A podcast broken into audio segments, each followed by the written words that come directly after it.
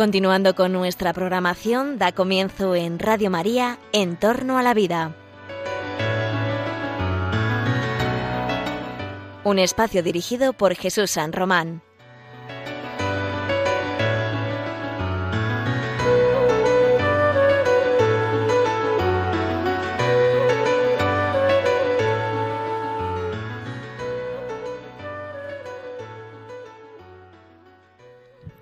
Buenos días, buenas tardes, queridos oyentes de Radio María. Soy José Carlos Avellán y tengo el gusto de encontrarme con, con vosotros, contigo, a través de las ondas, en medio del ferragosto, en medio de los primeros calores realmente propios ya del mes de agosto.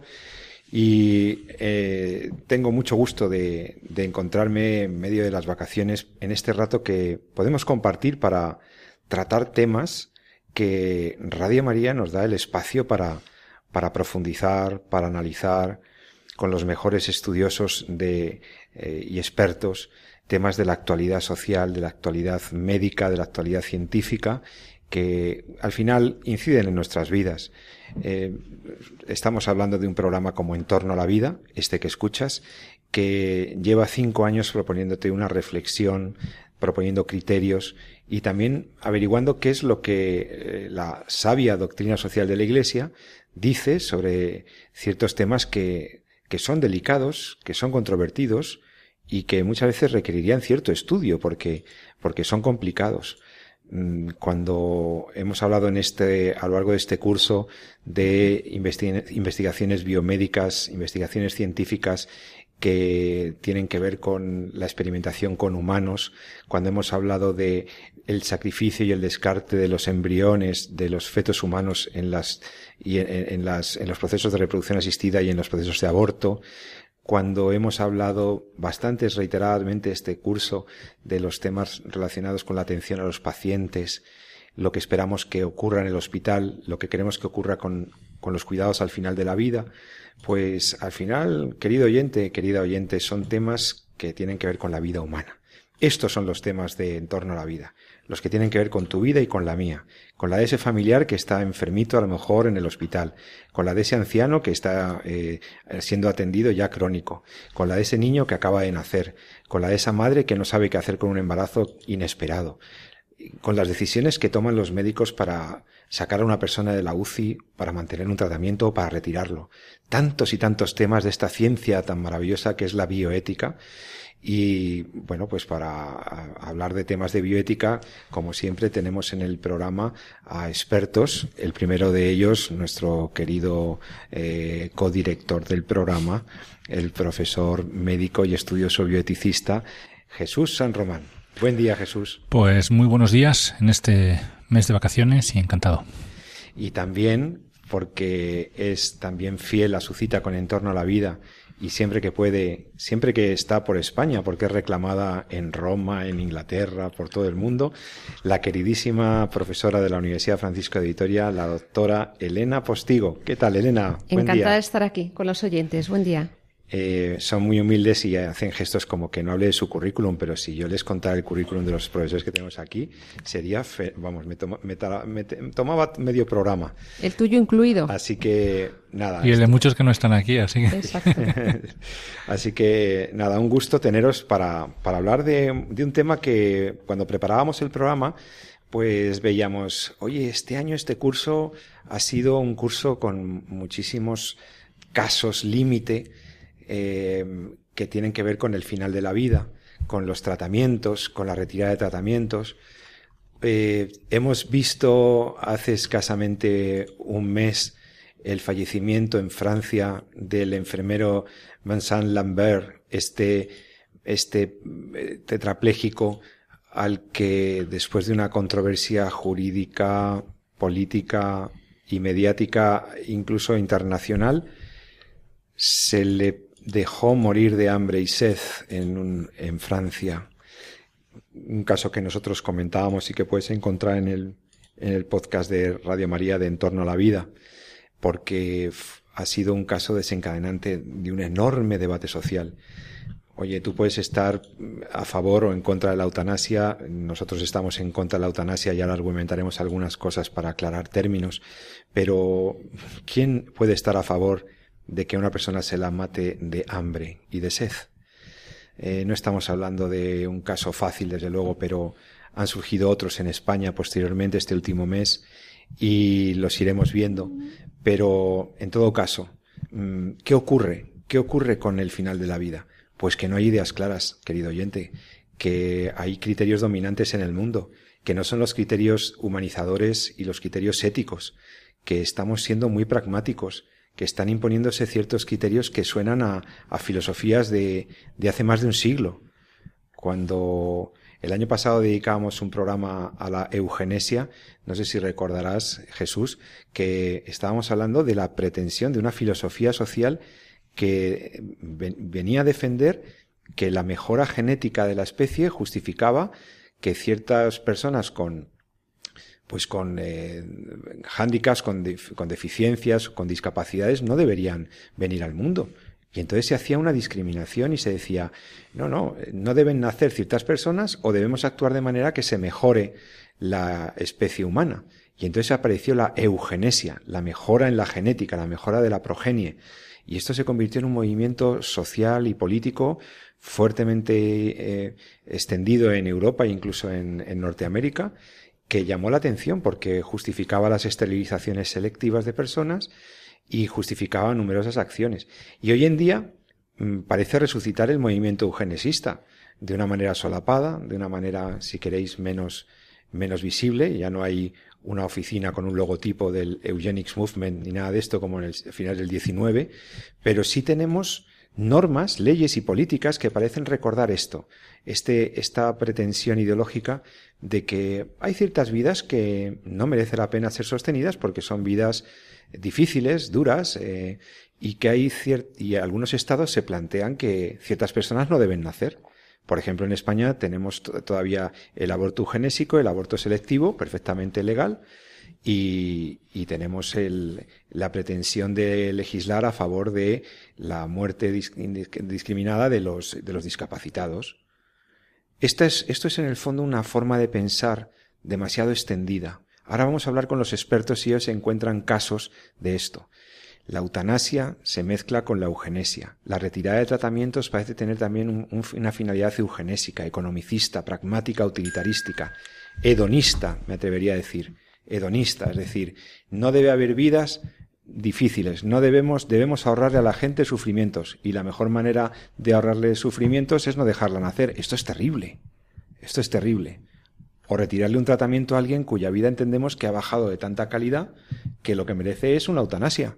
O sea, causarle la muerte intencionalmente, aparentemente por compasión. Fijaos en qué lógica nos ha metido el mundo y, las filosofías que creíamos superadas. En medio de eso, lo que parece reclamar una parte de la sociedad y de los expertos es todo lo contrario. Vamos a defender la vida humana, vamos a apoyar las vidas de las personas, incluso las que, dándoles la mejor calidad de vida posible, pero no desatendiendo aquellas que nos parecen vidas difíciles o vidas complicadas. Por eso, por ejemplo, lo que se está recuperando ahora es el tema de los cuidados paliativos al final de la vida. Cuando no puedes curar, aliviar. Cuando no puedes sanar, acompañar, limitando el dolor y el sufrimiento al máximo, con todas las estrategias eh, integrales de atención a un paciente, psicológica, física, analgésica, etc. Los cuidados paliativos. Hablaremos de eso también con nuestros expertos. El detonante, pues, es, eh, o más bien el hecho que nos lleva a, hablar de esto, es más bien el cúmulo de casos que parecen ir en esta línea. Y yo quería comentarlo con mis compañeros. Hoy, un miércoles de agosto, que estamos intentando disfrutar de, del verano, intentando eh, disfrutar de la vida con los nuestros. Sin embargo, hay personas que parecen querer acabar con la vida, parecen no, no, no o querer acabar con ciertas vidas y discriminar y, discernir o hacer acepciones entre personas. ¿Qué está pasando aquí? Bueno, pues eh, tenemos algunos datos y algunos casos que queremos comentar con vosotros. Por ejemplo, eh, hay una iniciativa de recogida de firmas. Mm, se inició hace un mes, una, se presentó una solicitud al, gobierno de España para la aprobación de una ley que favorezca la eutanasia, que permita la eutanasia, la legalice en España y el suicidio asistido. Y se estaban recogiendo firmas. Bueno, pues eh, la sociedad civil se ha organizado y lleva semanas recogiendo firmas en sentido contrario.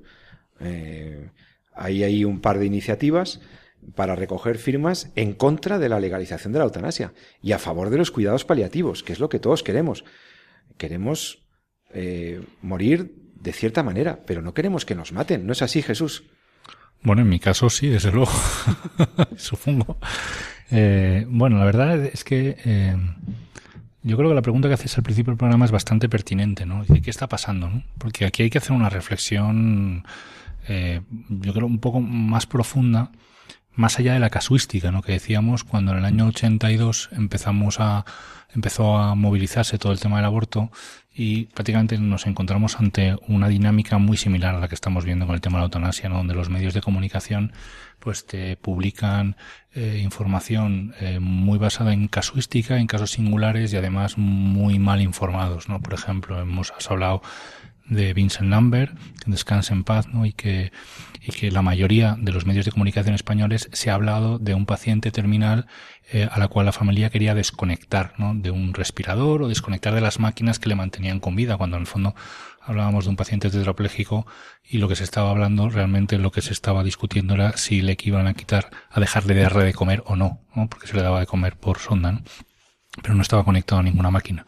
Bien, esa, esa tergiversación o esa manipulación del lenguaje, bueno, pues hace que muchas veces eh, nos encontremos y confundamos lo que es eutanasia con cuidados paliativos, ¿no? Y parece que van en el mismo pack, ¿no? Es decir, si uno eh, quiere morir sin sufrimiento, entonces necesariamente tiene que ser partidario de la eutanasia. Parece que se identifica. Eh, la, porque en el fondo, bueno, y no sé si por la terminología griega, ¿no? La buena muerte o la muerte digna eh, es, eh, parece como que la mejor forma de morir es que te practiquen la eutanasia, ¿no? Y que venga alguien y acabe con tu vida, ¿no? Cuando en el fondo eh, no es así, quiere decir, eh, hay un cuadro precioso, no recuerdo yo el pintor, se llama, eh, eh, no me acuerdo, es La Buena Muerte, creo que se llama así, a ver si consigo a medida que el programa acordarme, ¿no? Eh, la Buena Muerte o la Muerte del Paralítico, no sé cómo lo llaman, pero es un cuadro, yo creo que es del siglo pasado, en el que tratan de reflejar cómo es la buena muerte en la que pensábamos, en la que creíamos muchos, en la que siempre ha sido así. Cuando a alguien le preguntabas, bueno, ¿tú cómo quieres fallecer? ¿no? Y, casi todos pues decían yo, pues en mi casa, rodeados de mi familia, rodeado de mis seres queridos, etcétera, ¿no? Y el cuadro refleja precisamente esa situación donde se ve pues, una persona mayor, eh, pues ya más dependiente, pero está rodeado de sus hijos, rodeado de sus nietos, que le van prestando, prestando cuidados, la, le sujetan la manta, etcétera, etcétera, ¿no? Y es un paciente que fallece tranquilamente en su entorno rodeado de su familia. ¿no? Hoy por hoy, sin embargo, ya ni siquiera nos gusta hablar de muerte, ¿no? Ahora hablamos de si está parado, si no está parado.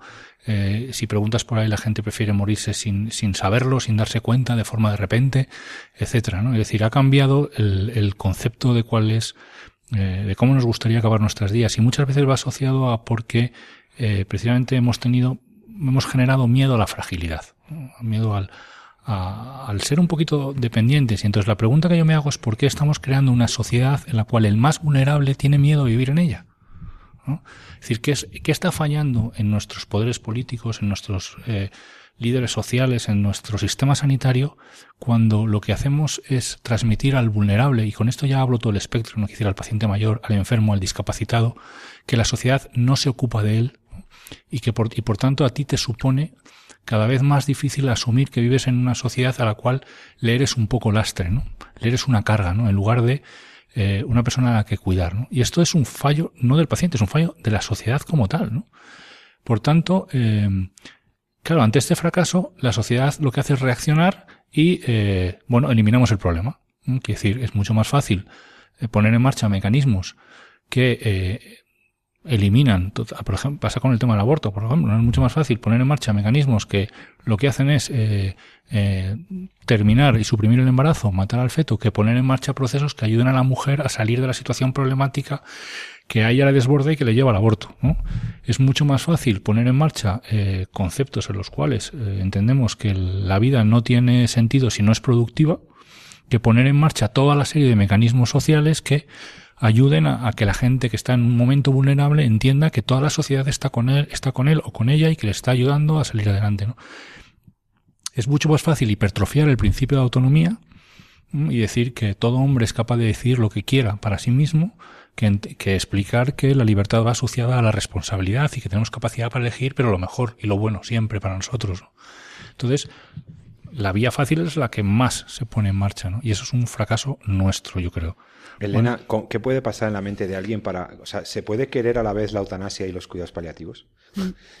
Antes de, contestar a esa pregunta, que, voy a contestar, em, mientras hablaba Jesús, estaba pensando en la línea de esa reflexión más profunda. Después quizás damos soluciones concretas y mm, respondemos a cuestiones más concretas. Me gustaría hacer una reflexión más de fondo. Y yo creo que es, me puedo equivocar, pero mi análisis es que en las próximas décadas, mm, Europa, Occidente, yo diría en general, eh, y en las décadas anteriores ha padecido un proceso que a mi modo de ver es consecuencia del olvido y de la desaparición de Dios del horizonte humano, de pérdida gradual del valor de toda vida humana y en particular de la vida más frágil, de aquella vida que no es productiva, que no es eficiente o que físicamente no es la, la mejor, ¿no? ¿Por qué? Bueno, sería muy amplio y muy largo hacer un análisis detallado de cómo hemos llegado a esta situación y qué va a pasar en las próximas décadas. Lo que está claro es que estamos en la normalización del aborto en todo Occidente, es decir, la eugenesia en el momento inicial de la vida es ya algo adquirido por todo Occidente y toda sociedad que se considera madura, democrática, etcétera, va hacia ello. Pienso, por ejemplo, en países de Latinoamérica o incluso eh, la fuerza que están haciendo para imponer este tipo de políticas en África, que yo espero que África consiga parar esta, esta colonización ideológica. Está pasando lo mismo en, el final de la vida, es decir, eh, hemos dado ya por sentado que la vida no tiene valor en el comienzo la vida tampoco tiene valor en los momentos, como decía Jesús, de mayor vulnerabilidad, de dependencia, de lo que dice la sociedad aparentemente de pérdida de la dignidad. Y aquí paso a hacer otro análisis de carácter más antropológico, y es ese concepto de dignidad que ha perdido su sentido y su entronque en el ser. ¿eh? Ahora, hoy en día, se considera la dignidad como la calidad de vida, hay dignidad si hay calidad de vida, si hay buena vida, si hay autonomía, y se ha olvidado que toda vida tiene un valor intrínseco en sí misma, independientemente de las circunstancias que ésta padezca, es decir, ya sea enferma, esté en su momento final, inicial, da igual, no pierde dignidad. Por tanto, la falacia de muerte digna es una expresión falaz, es decir, autoatribuirse que la única forma digna de morir es la eutanasia es falso. Hay muchas otras formas de morir muy dignas, entendiendo la dignidad en sentido derivado. Y además mm, recogiendo que todas las vidas, incluidas las de esas personas, tienen valor ser vividas. Y yendo a contestar a tu pregunta, mm, por ir a lo más concreto, por no perdernos las nubes, en las, digamos, reflexiones más abstractas, em, ¿qué puede hacer una, por qué una persona elige la eutanasia en lugar de los cuidados paliativos? Yo creo que muchas veces es porque se desconocen, porque eh, y esto no lo digo yo, lo dicen el profesor Batiz, Centeno, eh, mm, decirme otros nombres de pelativistas en España, eh, Gándara, Rocafort, etcétera. Tenemos escuelas, García, este, ¿cómo es este famoso madrileño? No me acuerdo ahora mismo el nombre, perdón tenemos una escuela de paliativos muy importante y muchas veces se desconoce lo que son los paliativos, que es González Barón, exacto, que es el acompañamiento hasta el final, el último momento, con toda atención y cuidado. Y ellos dicen, toda persona que está siendo cuidada con paliativos bien, es decir, que se tratan bien los síntomas, que no sufre, que está acompañada, etcétera, esa persona no pide morir. Nos ponemos, los proeutanasias se ponen en el supuesto de que esos momentos insufribles de soledad, Vamos a ver, hay otro modo de acompañar a morir, un modo de acompañar a morir más propio del ser humano, como decíais antes, en la familia, la medida de lo posible en casa, siempre que esto sea posible, con tratamientos médicos, enfermería, psicológicos, afectivos, sociales, etcétera, etcétera, etcétera. Esa es la alternativa que queremos plantear. Eh, y creo que esto es una alternativa real, hay que potenciar los paliativos en España. Estamos eh, mm, con escasas eh, unidades de cuidados paliativos. hay un mapa, un atlas mundial de cuidados paliativos donde un grupo de estudios de la Universidad de Navarra ha investigado en este mapa y España está en el tercer cuartil, por encima de Moldavia, Moldavia o como hemos dicho antes, sí, y, eh, y de Malta y por debajo de Georgia, en Rusia. Es decir, eh, realmente hay mucho por hacer para potenciar los paliativos antes, que antes de plantear eh, la eutanasia. ¿Sabes qué pasa, Elena? Que los cuidados paliativos son caros. Los cuidados paliativos son costosos, además requieren una formación específica, requieren una, si quieres, me te voy a decir incluso una, una vocación muy particular de esos médicos, enfermeros y personas que atienden. Eh, es, es, una especialidad que todavía no está reconocida como especialidad, no tiene esa categoría, el profesor San Román podrá corregirme, y por lo tanto, eh, y es una, es una forma de ejercer la medicina, eh, pues que tiene otro tipo de gratificaciones distintas de las del curar. Porque cuando una persona llega a una unidad de cuidados paliativos, es porque la situación de su enfermedad augura, el pronóstico es claro de que no hay, no hay un tratamiento posible, no hay en el estado del arte, de la ciencia, de la técnica médica del lugar y del tiempo, no hay un tratamiento plausible y por lo tanto lo que cabe es acompañar una situación limitando el sufrimiento físico y o moral. En ese contexto, los cuidados paliativos implican, eh, o sea, requerirían un compromiso de toda la sociedad para que desde el punto de vista, como decía el doctor Sarromán al inicio del programa, se comprometieran presupuestos, políticas, especial, diseño de currículo médico, habilitación de espacios y de logística en los centros, extensión y universal acceso, una serie de políticas y de que requieren una visión particular de esto, ¿no? Que lamentablemente parece que los políticos actuales no tienen. Prefieren prefieren vivir en la connivencia con el con el homicidio compasivo o con las formas de eutanasia que se vayan legalizando, ¿no? Y, y es lamentable, pero creo que es así. Eh, y yo creo que, hay, que, que, alguien pueda decir, no, no, los cuidados paliativos para quien lo quiera, pero si yo quiero la, pero si yo quiero la eutanasia, ¿por qué no me la van a dar? Esto, esto también yo lo he escuchado. ¿Qué contestaríais a eso como expertos en bioética? Eh, vale, puede parecerte una pregunta. me mira el doctor San Román, pero es que es una pregunta muy común. Oiga, usted, cada uno que haga lo que quiera. Usted quiere paliativos, que lo tenga. Y si quiero que venga un verdugo con un traje blanco que ha estudiado seis años de medicina para curar y que ahora le ponemos de verdugo para que acabe con mi vida a petición, pues también. ¿Por qué no lo puedo tener? Entonces, esta es la gran pregunta. ¿Qué problema, qué, diferencia hay, ética hay ahí? Esta es la consecuencia.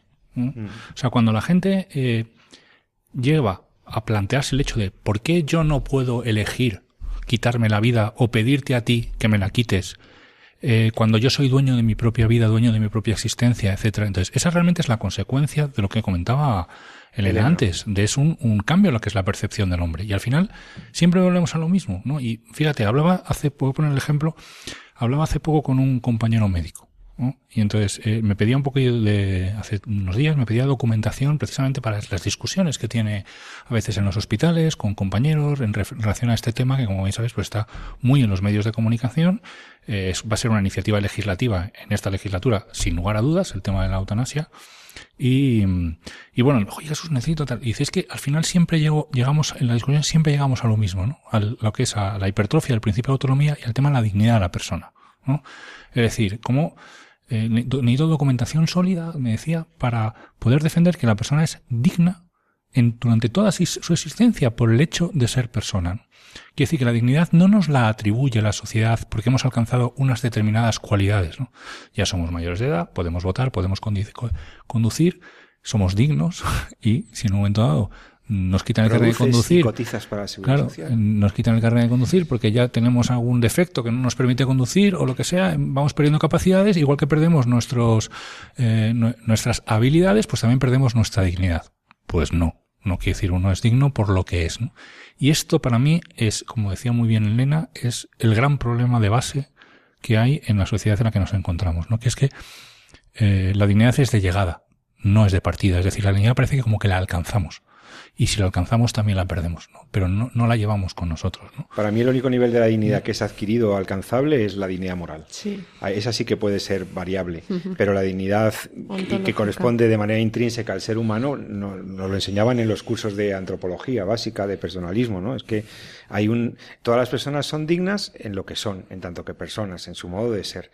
pero yo creo que no, no, hemos perdido del todo esa batalla porque es tan natural, tan mm. consistente, va tan impreso en la ley natural y en el alma del hombre que cualquier ser humano es capaz de entender que hay algo que trasciende a las leyes, que trasciende al tiempo y que nos hace dignos por siempre, ¿no? Nadie discute la Declaración Universal de los Derechos Humanos, solo que el problema es que nadie se plantea en qué se fundamenta la Declaración Universal de los Derechos Humanos. Bueno, Entonces, se renunció a ese debate. Justo hoy en día estamos en el cuestionamiento del significado de la dignidad y hay una tendencia creciente de considerar, en considerarla eh, como un atributo mm, cambiante, como algo accidental, es decir, no como algo intrínseco que pertenece al ser. Desde el punto de vista filosófico, explicar por qué ha pasado esto es un proceso muy largo, pero yo creo que, entre otras causas, está la pérdida última del anclaje último del concepto de dignidad, que es el, estar. Exacto, ser creados a imagen y semejanza de Dios. Por cierto, el documento Dignitas Persone, que quizás es eh, pertinente que lo mencionemos, eh, mm, documento Dignitas Persone, que es eh, una instrucción de la doctrina de la fe eh, sobre el concepto de dignidad de la persona. Tiene la primera parte sobre esto justamente, cómo el concepto de dignidad en última instancia tiene su entronca con esa ser creados. Pero claro, en el momento, como decía antes, cortas de raíz esa dimensión creatural del ser humano, es decir, ya no es un ser creado, es creado solo por sus padres, es generado por sus padres eh, y se empieza a pensar que la dignidad se adquiere, se pierde, es cambiante y la eutanasia justamente se basa sobre eso, o sea, es el cuestionamiento de que exista una dignidad en esas situaciones.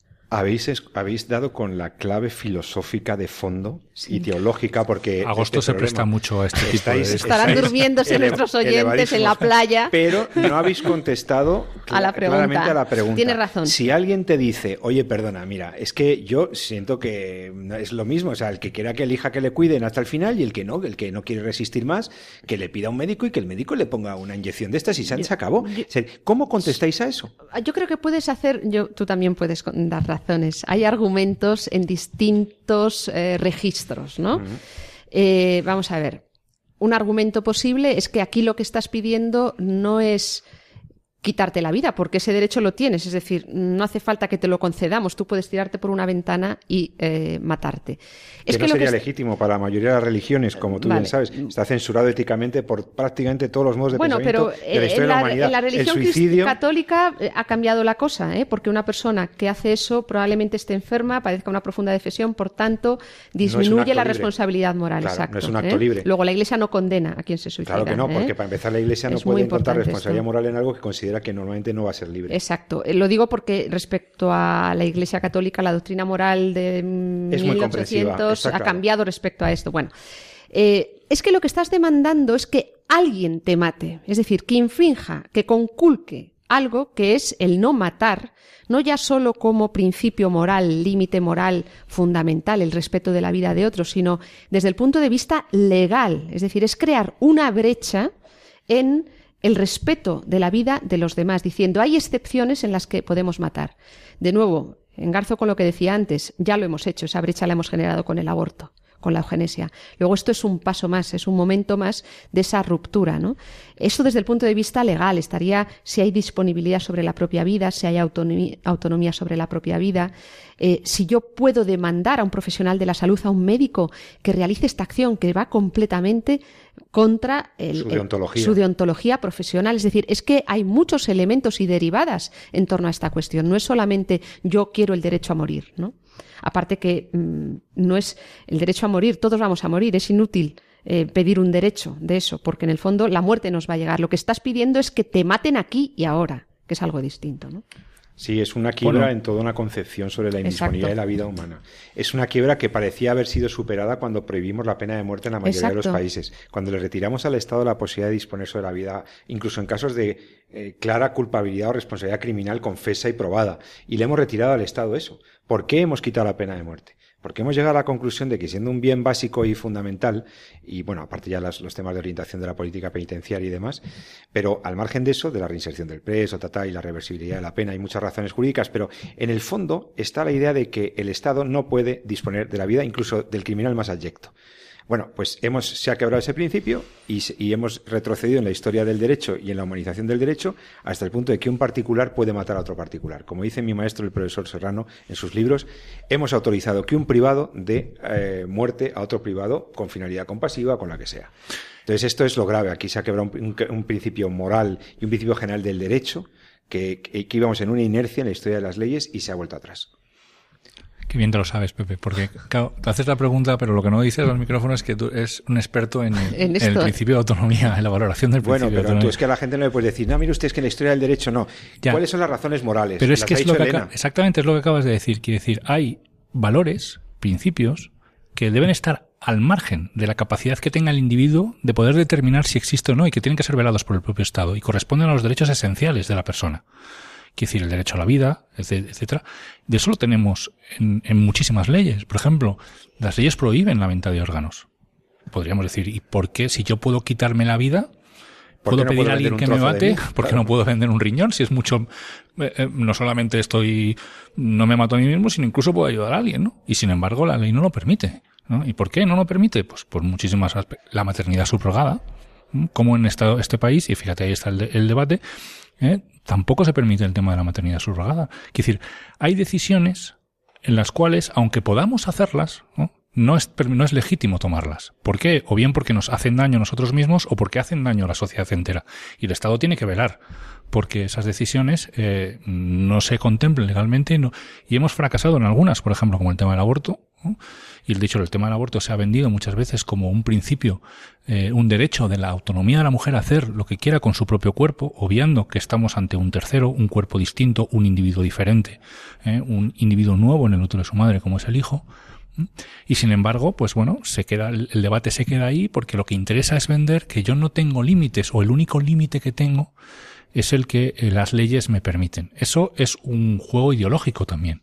Y es el juego ideológico de vender en una sociedad en la cual nosotros las personas, mediante el consenso, somos los que marcamos lo que es cierto, lo que no lo es, lo que es verdadero, lo que es falso y lo que son los límites y los que no lo son, ¿no?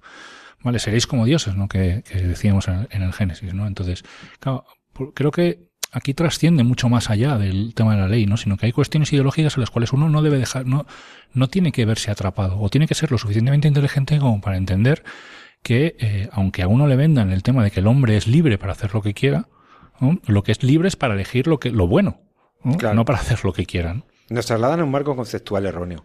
Y de, y de, paso obviamos realidades como los derechos naturales de la persona, espacios inviolables para el Estado, espacios que debe respetar la legislación humana, el derecho llamado positivo. Y todo eso se ha perdido de vista, porque claro, ya del derecho natural, cuando tú hablas de derecho natural en, en una, incluso entre juristas, lo recuerdan como un bonito argumento de la filosofía jurídica, no como una realidad. Medieval. Como una cosa muy medieval o muy escolástica incluso, y que no, y que no tiene un correlato con la realidad del derecho. Bueno, mm. pero los derechos naturales están ahí. otra cosa es lo que digan los planes de estudio y las, y las filosofías jurídicas. Pero antes de irnos a descansar un par de minutos, os tengo que avisar de, de algo. El tema de los cuidados paliativos tiene una dimensión moral, humanizante, que tenemos que comentarlo. Ya no solo son las estadísticas, es lo que hay detrás. No tiene nada que ver cuando una sociedad se embarca en el esfuerzo por, por, acompañar el sufrimiento en vez de suprimirlo y erradicarlo con la muerte de sus propios ciudadanos. No tiene nada que ver. ¿Qué tipo de Estado quieres? ¿Qué tipo de sociedad? ¿Qué tipo de mundo quieres para tus hijos? Un mundo en el que al que viene con una imperfección genética, una discapacidad, un problema, eh, lo eliminamos en el aborto y luego cuando son mayores y crónicos y, tienen dificultades los eliminamos para que dejen de sufrir?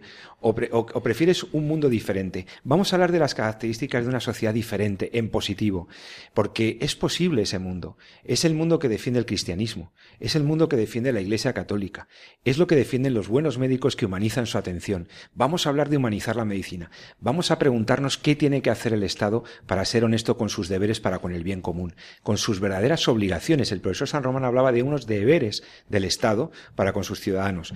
¿Tiene el, el Estado el derecho, no, el deber de proteger la vida? ¿No estaría yendo el Estado contra sí mismo, contra su esencia, cuando autoriza la muerte o la arbitra o la ejecuta de sus propios ciudadanos? Lo vamos a hablar en un par de minutos. Te dejo con un poquito de rock en católico. Hasta ahora mismo.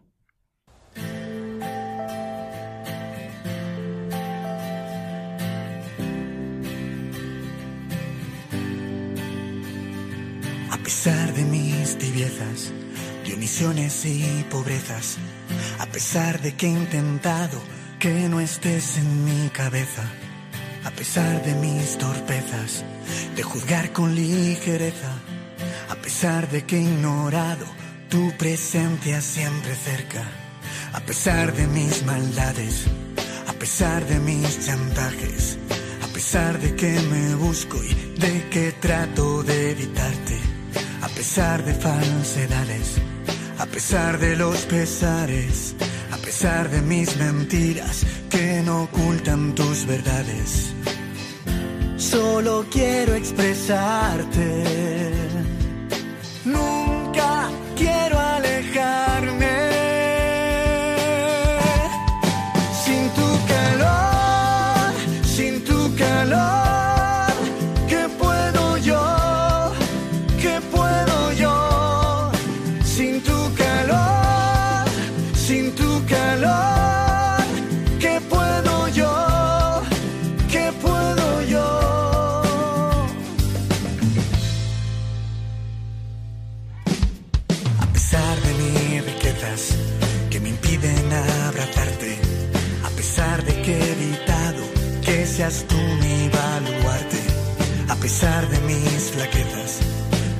que me ciegan, a pesar de mis enfados, malas caras y asperezas, a pesar de mis torpezas y de mis debilidades, a pesar de que permites que yo mire hacia otra parte, a pesar de mis perezas, a pesar de los pesares, a pesar de que mis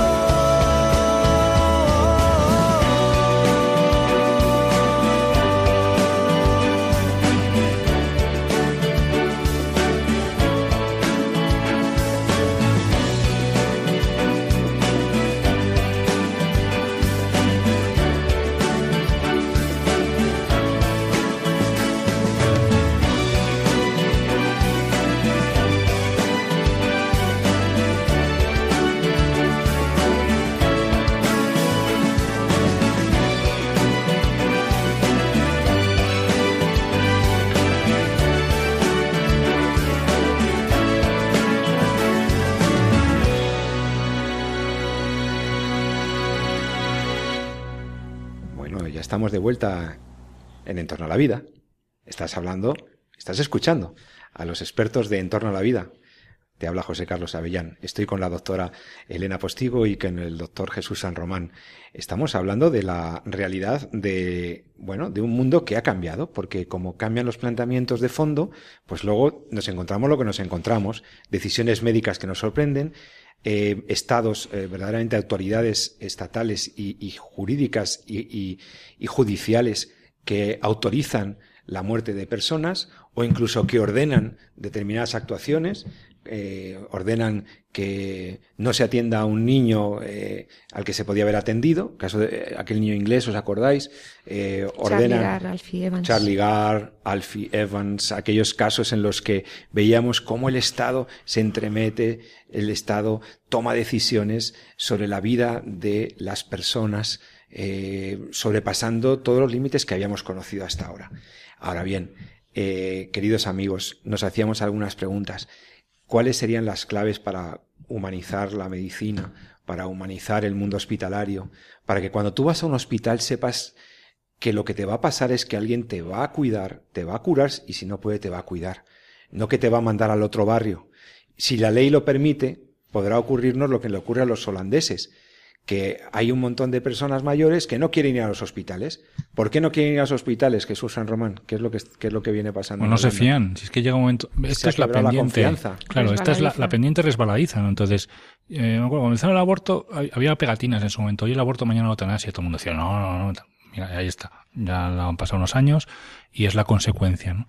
Entonces, ahora mismo que estamos defendiendo, ¿qué, estamos, qué se está defendiendo? Se está defendiendo eh, o se está llevando al debate el tema de que eh, una persona eh, mayor en una situación de gran sufrimiento, pues pueda pedirle al sistema sanitario que acabe con su vida, ¿vale? En lugar de garantizar a esa persona que no va necesariamente a sufrir en los últimos trances de su vida, ¿no?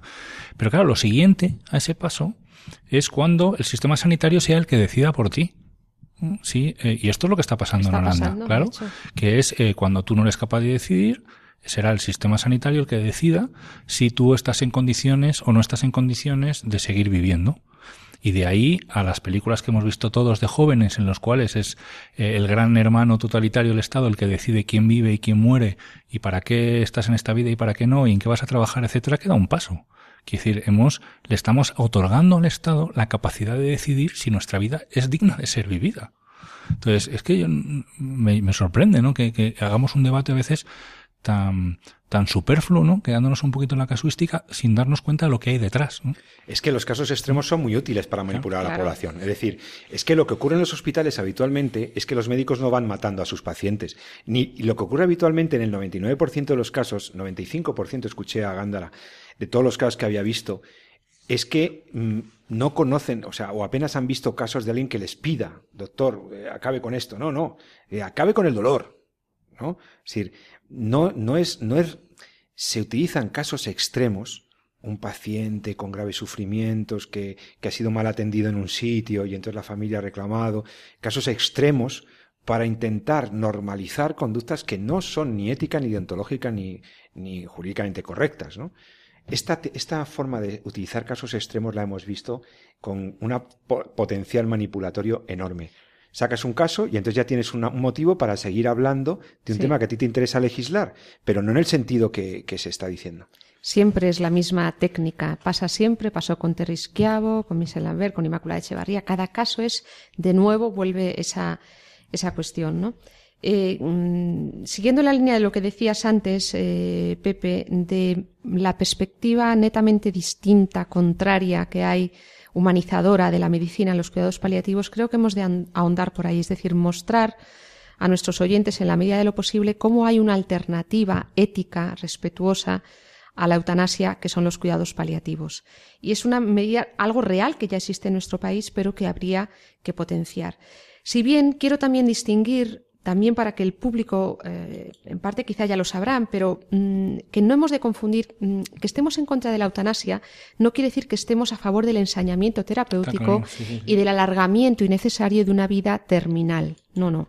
Estamos diciendo que eh, la persona va acompañada con todas las medidas eh, médicas, de ayuda en enfermería, sociales, psicológicas, etcétera, hasta el momento de la muerte, pero no es alargar innecesariamente esa vida, que puede haber un momento en el que el médico prudencialmente considere habiéndolo consultado con la familia o con el mismo paciente, en el caso de que éste esté consciente, que ha llegado el momento de la denominada limitación del esfuerzo terapéutico. ¿Qué quiere decir? Quiere decir que no se tiene la obligación moral de plantear medidas médicas que puedan, mm, que no tengan un efecto, tengan eh, digamos, produzcan en el enfermo un sufrimiento desproporcionado respecto al efecto o a los resultados eh, terapéuticos eh, esperables, que, se puedan conseguir. Pero entonces, de Jesús San Román, el diagnóstico de futilidad debería ser vinculante para el médico, es decir, para el equipo médico, en el sentido de que si yo ya llega un momento en que veo que el tratamiento es fútil, que no va a producir ninguna mejoría en el, en el enfermo, lo que tengo que hacer es dejar de actuar. Es, que, lo, es que lo contrario es mala praxis. Claro, sería mala praxis. Si es que Vamos a ver, la, manipulación del lenguaje es tal que precisamente llegamos a, plantearnos estas cuestiones. Que decir, ningún médico, o sea, un médico, y esto lo decía también Gándara, y ahí yo le di la razón, eh, ningún médico hace ensañamiento terapéutico con sus pacientes. Es posible que hagamos las cosas mal porque no sepamos hacerlas. Esto es lo que hablábamos cuando el tema de la formación es necesaria en cuidados paliativos. Con toda seguridad, y eso es así, hacemos mal muchas veces cuidados paliativos porque no hay una formación buena, adecuada, generalizada en todas las facultades de medicina en el tema de los cuidados paliativos. ¿no? Entonces hay muchas cosas que hacemos mal y al final nuestro enfermo está sufriendo esas consecuencias. ¿no? Primera necesidad, el profesional se tiene que formar de forma intensa y específica en cuidados paliativos. Y luego, si queréis, hablamos del artículo que publica el Lancet hace apenas un mes. La revista eh, Lancet, la revista nada menos. Sí. Pero bueno, primera necesidad, el médico se tiene que formar. ¿no?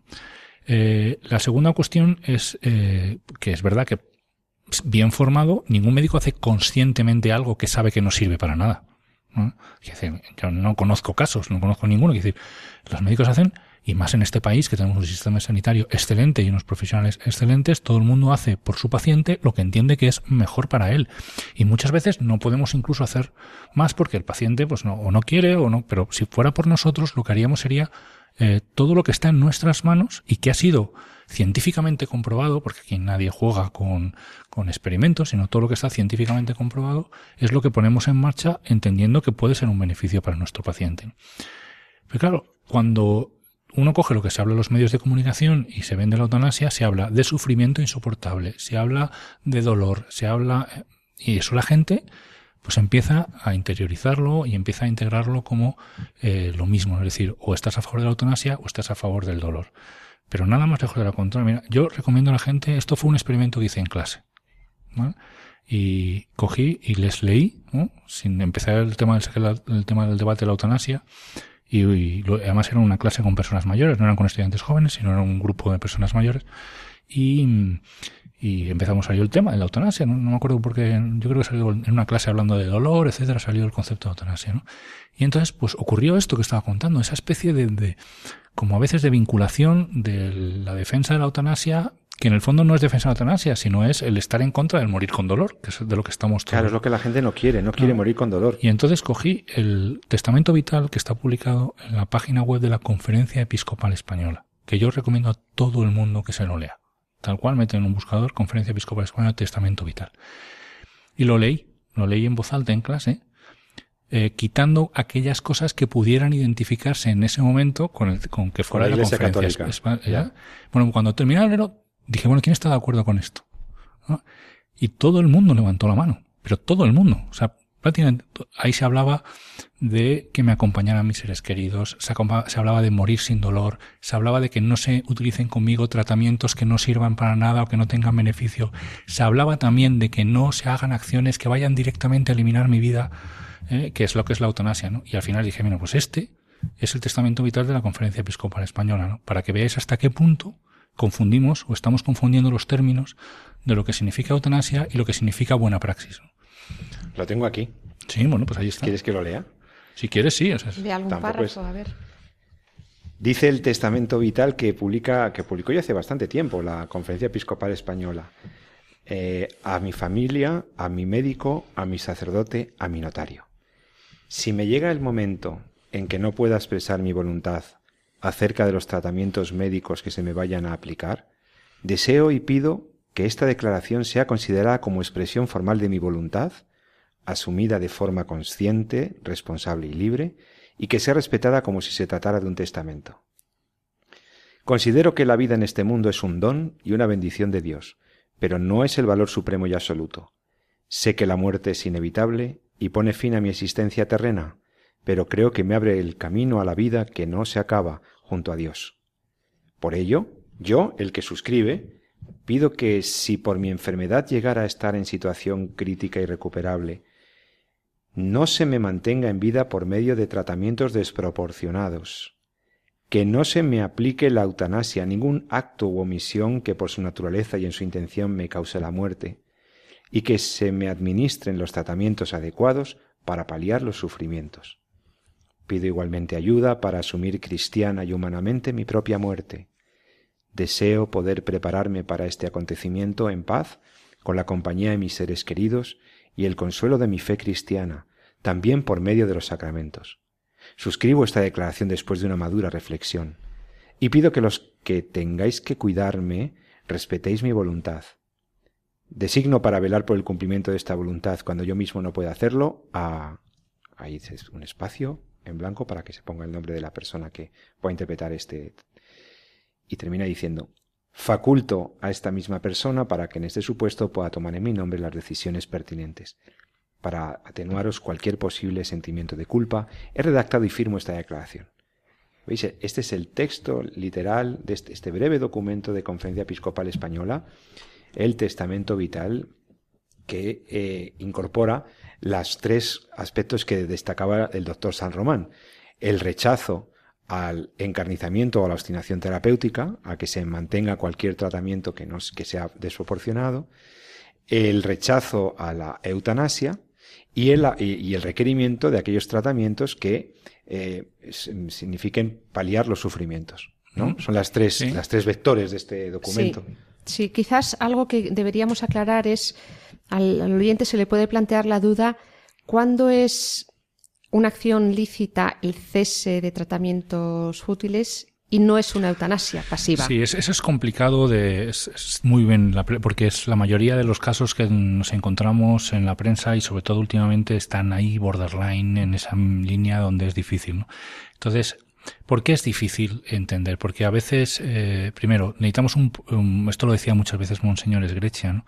Eh, que en paz descanse, ¿no? Y que tanto nos, mm, nos ha ilustrado, ¿no? En, en cómo analizar, ¿no? Cómo profundizar Dice, lo primero que tenemos que hacer es conocer perfectamente cuál es el hecho real, ¿no? O sea, qué es lo que está pasando. Si es un hecho tecnológico, una técnica, cómo es. Y si es en este caso, pues la historia de un paciente, pues cuál es su enfermedad, en qué situación está, qué tratamientos han empleado, eh, qué, en qué, si esos tratamientos han sido eficaces o no han sido eficaces, qué tiempo tener, esperamos de evolución, etcétera, etcétera. Y muchas veces eso, quien tiene acceso realmente a toda esa información es su equipo médico, no los que analizamos los casos desde los medios de comunicación, que muchas veces tenemos un acceso parcial a la historia clínica. Entonces, a veces cuesta no tomar una decisión o hacer una decisión eh, éticamente eh, bien fundamentada eh, dada la, ausencia de información, y solo muchas veces lo hemos dicho por la radio. ¿no? Esa es la primera cuestión. La segunda cuestión es que, claro, ¿quién determina si un tratamiento es eficaz o no lo es? Si es fútil o no es fútil, si vale desde el punto de vista clínico o no vale, ¿no? Pues quien lo determina es quien sabe del tratamiento y sabe la enfermedad. Eso no es el periodista, no es eh, ni siquiera el familiar, es el médico el que determina si el tratamiento que se le va a aplicar le va a servir para a ese paciente no. Y fíjate que la ley, o el, en el principio la judicatura, como se diga, un poco lo, que tema, el, lenguaje del derecho habla del lex artis ad hoc, es decir, de lo que la ciencia dice en este momento para este paciente. Ni siquiera lo que la ciencia dice en general, sino cómo es lo que la ciencia, o sea, lo mejor que la ciencia dice en el momento actual y para este paciente en concreto, ni siquiera para el paciente al lado, sino para nuestro paciente en el momento dado. Con la cosa, una cosa especialmente singular. Entonces, evidentemente, cuando yo tengo una herramienta, tratamiento, arsenal terapéutico, como decimos nosotros, tenemos muchísimo. La tecnología ha avanzado de forma, como hemos hablado, y muchas veces en estos programas, a veces no en la buena dirección, otras veces en direcciones extraordinarias, tenemos nuevos, novísimos tratamientos, eh, técnicas quirúrgicas muchísimo menos agresivas, todas basadas en, el desarrollo tecnológico, pero la tecnología nos permite hacer muchas cosas con el paciente. Lo que hablamos de, cuando hablamos de ensañamiento terapéutico luego se ha llevado a decir limitación del esfuerzo terapéutico, y a mí me gusta más hablar de adecuación del esfuerzo terapéutico, es que a cada paciente tenemos que ponerle los tratamientos que a nuestro paciente le vengan bien, le sirvan bien, le sirvan para, para algo, le quiten dolor, le mejoren, ni siquiera los paliativos significa abandonar la idea de tratar de curar. De hecho, en pediatría esto lo tiene muy claro.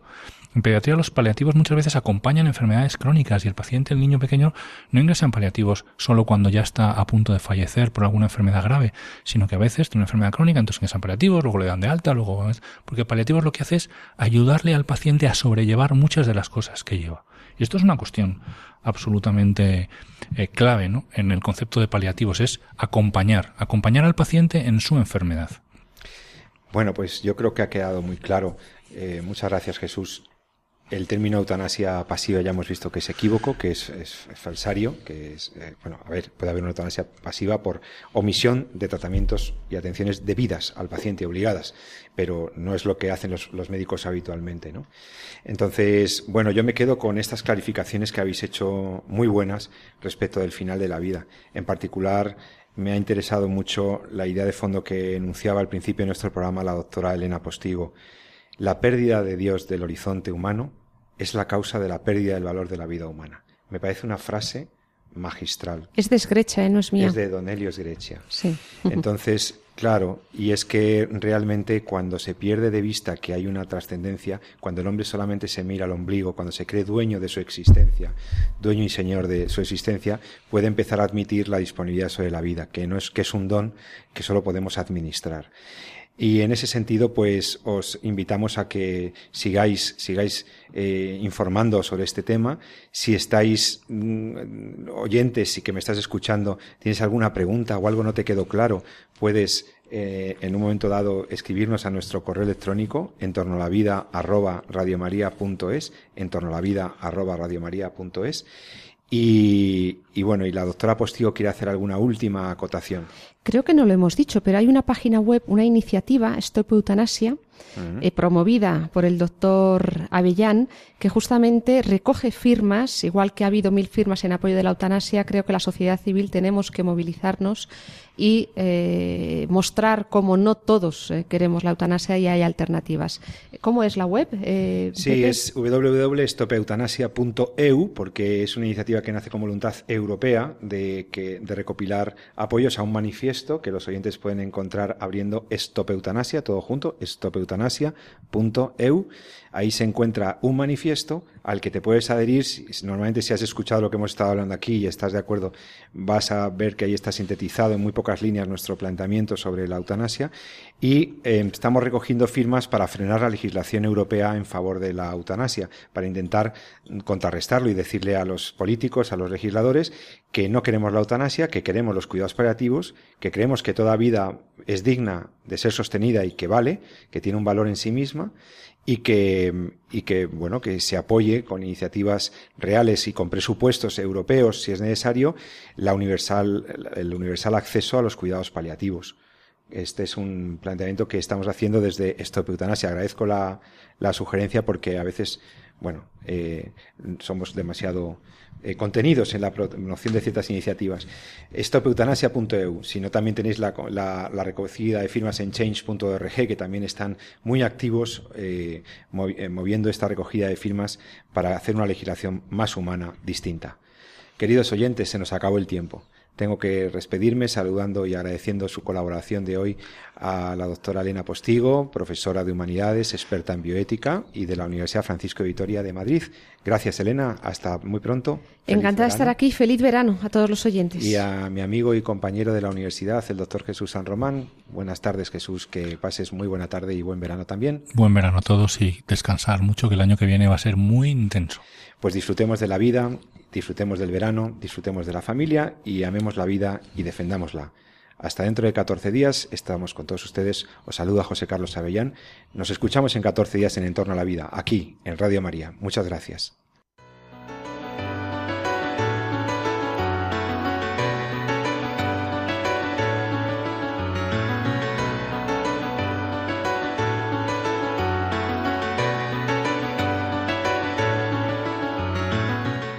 Finaliza así en Radio María, En torno a la vida. Un programa dirigido por Jesús San Román.